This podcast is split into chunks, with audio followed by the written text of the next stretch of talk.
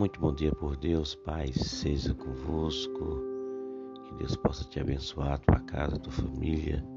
Hoje, nosso segundo dia de clamor, de oração e também aqueles que estão participando com o jejum. Que Deus possa continuar te abençoando, tua casa, tua família, te fortalecendo. E vamos continuar firme, firme no propósito. Faça um propósito com Deus. Ore a Deus, continue firme nessa aliança com Ele. Romanos capítulo 5, versículo 3 ao 5 é a leitura dessa manhã. Lembrando que todos nós temos a leitura diária pela manhã e à noite sempre estamos ao culto, concluindo nossos propósitos.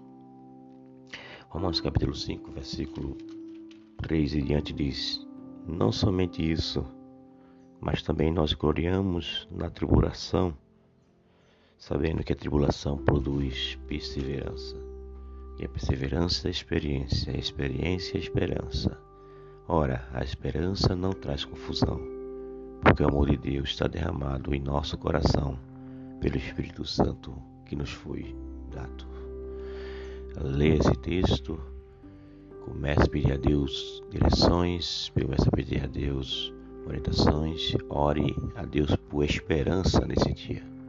Que tua esperança esteja acesa dentro do teu coração. Deus te abençoe. Um ótimo dia e até a noite no culto. E assim, no nome de Jesus.